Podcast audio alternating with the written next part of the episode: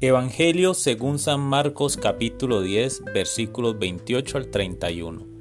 En aquel tiempo Pedro le dijo a Jesús, Señor, ya ves que nosotros lo hemos dejado todo para seguirte.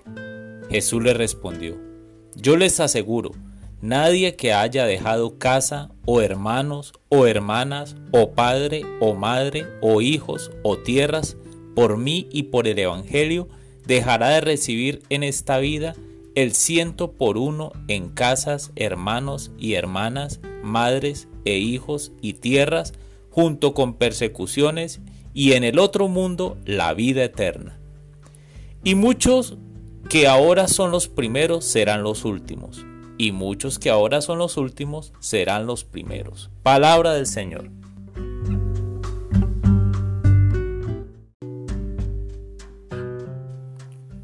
Hola mis amigos.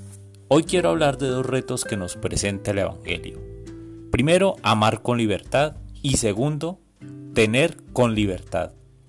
Recientemente escuché que normalmente estamos en este mundo acaparando todo lo que más podamos y realmente deberíamos aprender más a desprendernos de todo y todo es todo.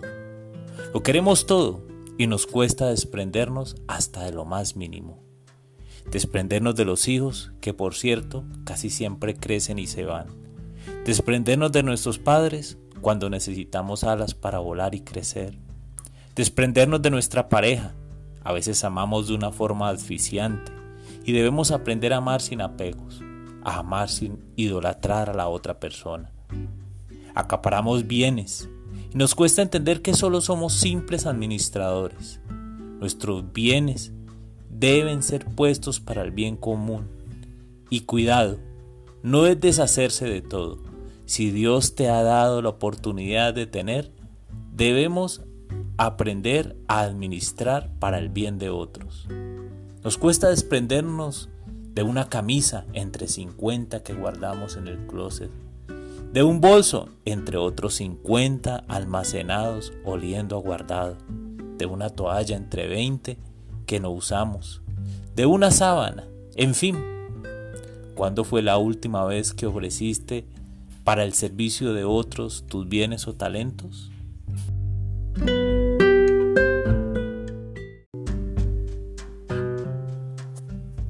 Jesús, hoy quiero darte gracias por mi familia, darte gracias por mi esposa, mis hijos, mis padres, mis hermanos, darte gracias por cada momento tan especial que me has permitido vivir con ellos. Ellos me han acercado a ti, Señor. Quiero darte gracias también por los bienes materiales que nos has permitido disfrutar, por nuestra casa, los lugares donde hemos paseado, poder llegar a la cocina y ver la alacena llena.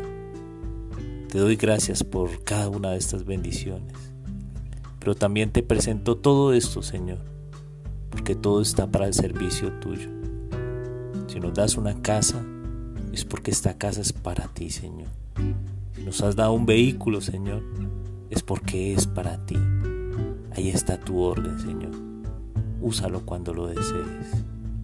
Gracias, Señor. Gracias. Amén.